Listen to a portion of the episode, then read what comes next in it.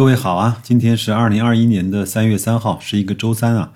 我们在周一的节目中呢提到了《穷查理宝典》这本书，那段永平呢也说，各位呢可以先去看一看李路的中文版的序言。那我们呢在三月份里呢用三期节目的方式，把这篇序言给大家做一个比较细致的分享。它的中文版的序言的名字叫《书中自有黄金屋》。那我们下面呢，就来进入这篇序言的第一部分。第一次接触巴菲特和芒格的价值投资体系呢，可以追溯到二十年前。啊，这篇序是写自二零一一年的啊。那个时候呢，我刚刚到美国，举目无亲，文化呢也不熟，语言不通，侥幸呢进入了哥伦比亚大学就读本科，立刻呢便面临学费、生活费高昂的问题。虽然呢当时有一些奖学金以及贷款。然而啊，对一个身无分文的学生而言，那笔贷款简直是一个天文数字，不知道什么时候可以还得清楚。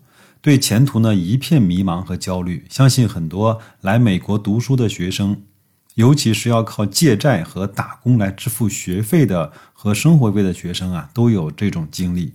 由于是在上世纪七八十年代的中国长大，我对那个时候呢的经商啊几乎没有概念。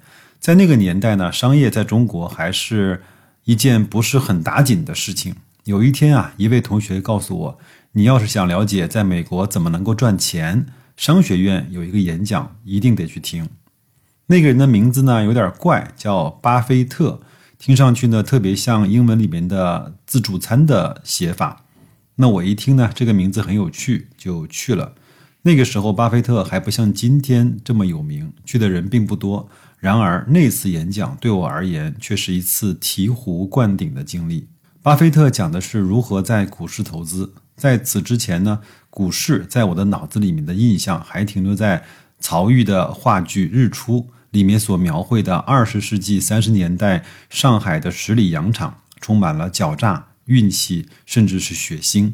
然而，这位据说在股市上赚了很多钱的美国成功商人，看上去呢，却显然是一个好人，友善而聪明，颇有些学究气，完全同我的想象中那些冷酷无情、投机钻营的商人啊南辕北辙。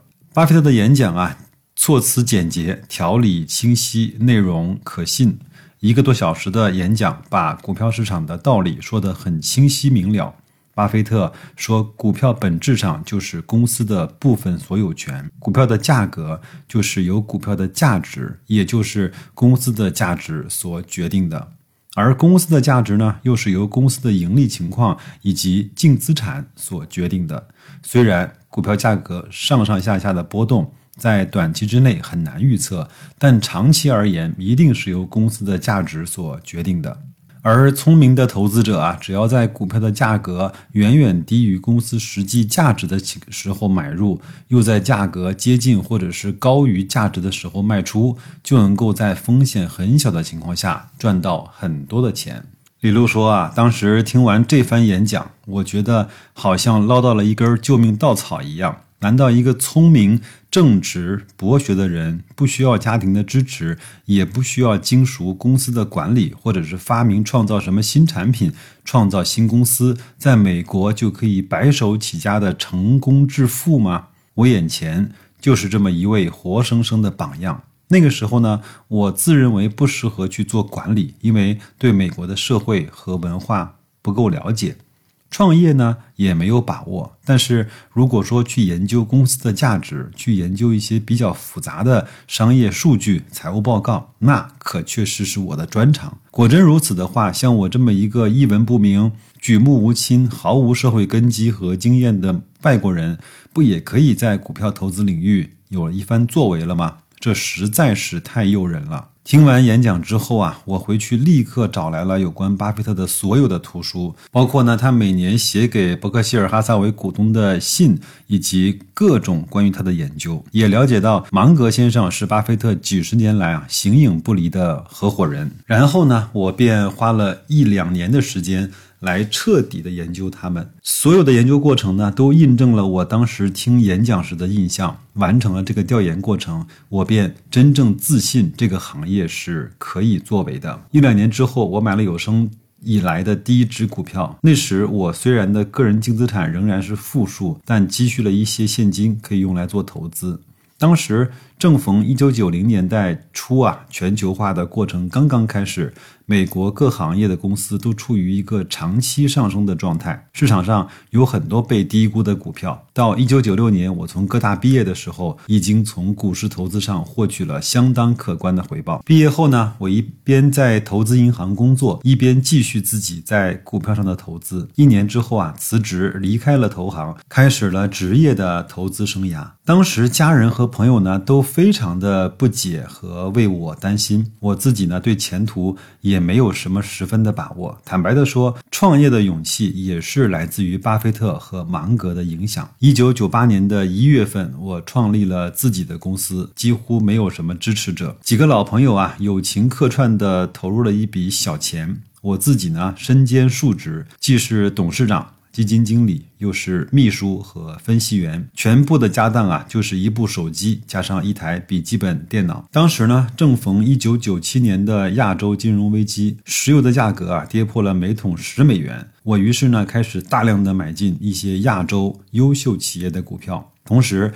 也买入了大量的美国以及加拿大石油公司的股票，但随后的股票波动啊，在当年就让我产生了百分之十九的账面损失。这使得有一些投资人啊，就开始担心以后的运作情况了，就不敢再往里面给我投钱了。其中一个最大的投资者，第二年就撤资了。再加上昂贵的前期营运成本，公司一度面临生存的危机。出师不利呀，让我备受压力。觉得辜负了投资人的信任，而这些心理负担又的确会影响投资的决策。比如在碰到好的时机也不敢行动，而那个时候呢，恰恰又是最好的投资时机。这个时候，巴菲特和芒格的理论和榜样对我起了很大的支持作用。在一九七三年到一九七四年美国的经济衰退中，他们两位都有类似的经历。在我最失落的时候，我就以巴菲特和芒格的事迹为榜样来勉励自己，始终坚持凡事看得更长远一点。随后呢，在一九九八年的下半年里呢，我顶住压力，鼓起勇气，连续做出了当时我最重要的三四个投资的决定。恰恰是这几个投资的决定，在以后的两年里面，给我和我的投资者。带来了丰厚的回报。现在回头来想啊，在时间上我是幸运的，但巴菲特和芒格的榜样以及他们的书籍和思想，对我确实是起了至关重要的影响。但是呢？当时乃至现在啊，华尔街上绝大多数的个人投资者，尤其是一些机构投资者，在投资理念上所遵从的理论，与巴菲特和芒格的价值投资理念是格格不入的。比如啊，他们相信市场是完全的有效理论，因而相信股价的波动就等于真实的风险。判断你的表现最看重的就是你的业绩的波动性如何。在价值投资者来看呢，投资股市。最大的风险其实并不是价格的上上下下，而是你投资的未来会不会出现永久性的亏损。单纯的股价下跌并不是风险，其实还可能是机会。不然哪儿去找这些便宜的股票的价格呢？就像你去你最喜欢的餐馆牛排。店里吃牛排，它的价格呢下跌了一半，你会吃得更香才对。买进下跌的股票时呢，是卖家难受，作为买家你应该高兴才对呀。然而，虽然巴菲特和芒格很成功，大多数个人投资者和机构投资者的实际做法与巴菲特和芒格的投资理念完全相反。表面上，华尔街那些成名的基金经理对他们表现出极大的尊重，但在实际的操作上却根本是南辕北辙。因为他们的客户也是南辕北辙，他们接受的还是一套波动性就是风险，市场总是对的这样的理论。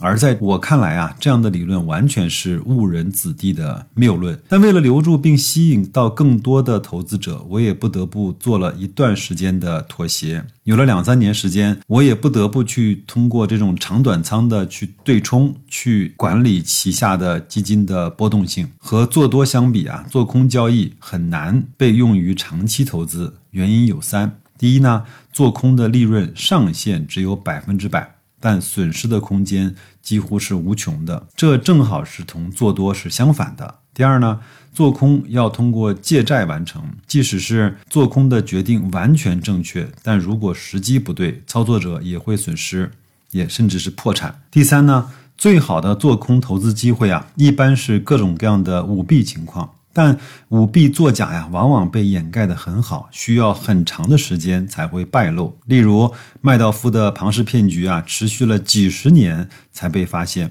基于这三点原因，做空要随时关注市场的起落，不断的去交易。就这样啊，我做了几年，投资的组合的波动性倒是小了许多。在二零零一到二零零二年的互联网泡沫引发的金融危机中，我们并没有太多的账面损失。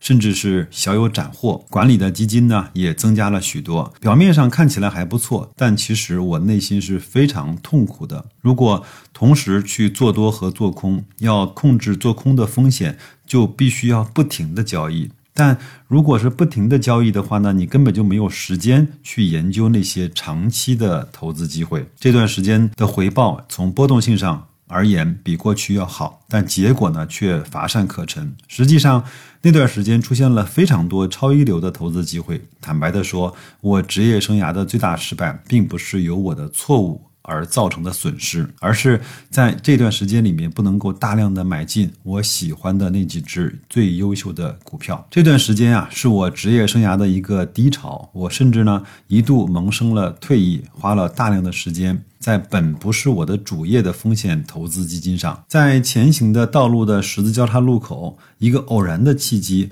我遇到了终身的良师益友，那就是查理芒格先生。初识查理呢，是我在大学刚毕业的时候，在洛杉矶投行工作时候，在一位共同的朋友家里啊，第一次见到了查理。记得呢，他给人第一印象总是拒人于千里之外，他对谈话者常常心不在焉，非常专注于自己的话题。但这位老先生呢，说话特别的言简意赅，话语中啊也充满了让你回味无穷的智慧。那次初次见面之后啊，查理对我的而言是高不可攀的前辈，他大概对我来说也没有什么印象。之后呢，也陆续见过几次，有一些交谈，直到我们认识的第七年，在二零零三的感恩节的一个聚会中。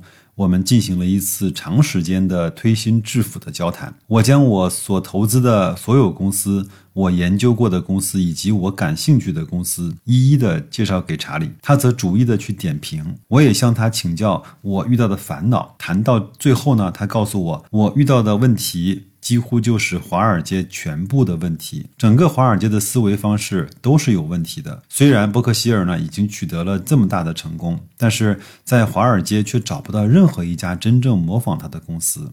如果我继续这么走下去的话，我的那些烦恼也永远不会消除。但我如果想放弃我现在的路子，想走出与华尔街不同的道路，他愿意给我投资，这真的让我受宠若惊。在查理的帮助下，我把公司啊进行了彻底的改组，在结构上完全改变了早期巴菲特的合伙人公司和芒格合伙人公司那样的结构，同时呢，也除去了典型对冲基金的所有的弊端。愿意留下来的投资者做出了长期的投资的保证，而我们呢，也不再吸收新的投资人。作为基金经理，我无需再受华尔街那样投资者的各式各样的限制，而完成机构改革之后的投资结果本身也证明了这是一项正确的决定。不仅公司的业绩呢表现良好，而且这些年来我的工作也顺畅了许多。我无需纠缠于股市的沉浮。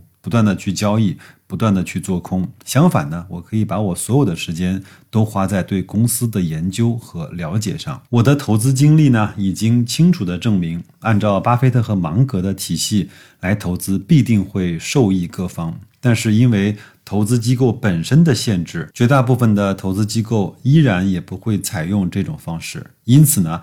他给了用这些方式的人一个非常好的竞争优势，而这个优势在未来的很长一段时间都不会消失。那以上呢，就是李路啊写给这本书中文版序的第一部分，其实更多讲的是他自己的成长历程。那第二部分和第三部分呢，他会用更多的篇章来去写他和查理芒格合作的那些。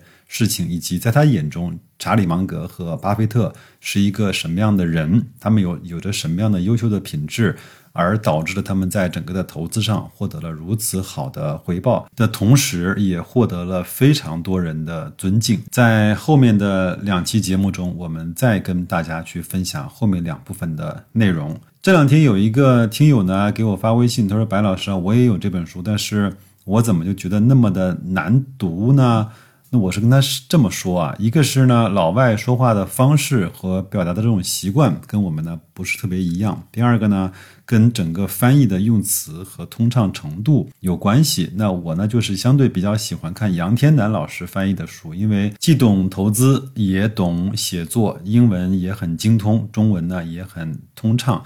所以他就可以把一本书里面怎么去展示给中国的读者的那些翻译方式用的非常的好，所以他翻译的几本书我看完之后都是啊直呼过瘾。确实，这本《穷查理宝典》呢，它很多的内容是非常的精华的，但是未必它的方式被每个人所接受。那我的建议是，你看懂哪一段。就看哪一段看不懂的，就先把它跳过去，因为这本书它也不是完全讲投资的，其实是查理芒格很多发言以及他的思想的观点的一个汇总。那他我们都知道，他是一个移动的图书架，他看了非常多的书，他在很多领域呢都能够发表出非常专业的见解，所以这这个呢，对我们这种一般的投资者来说，确实是稍微有一点点的难懂。没关系，首先看就比不看要好。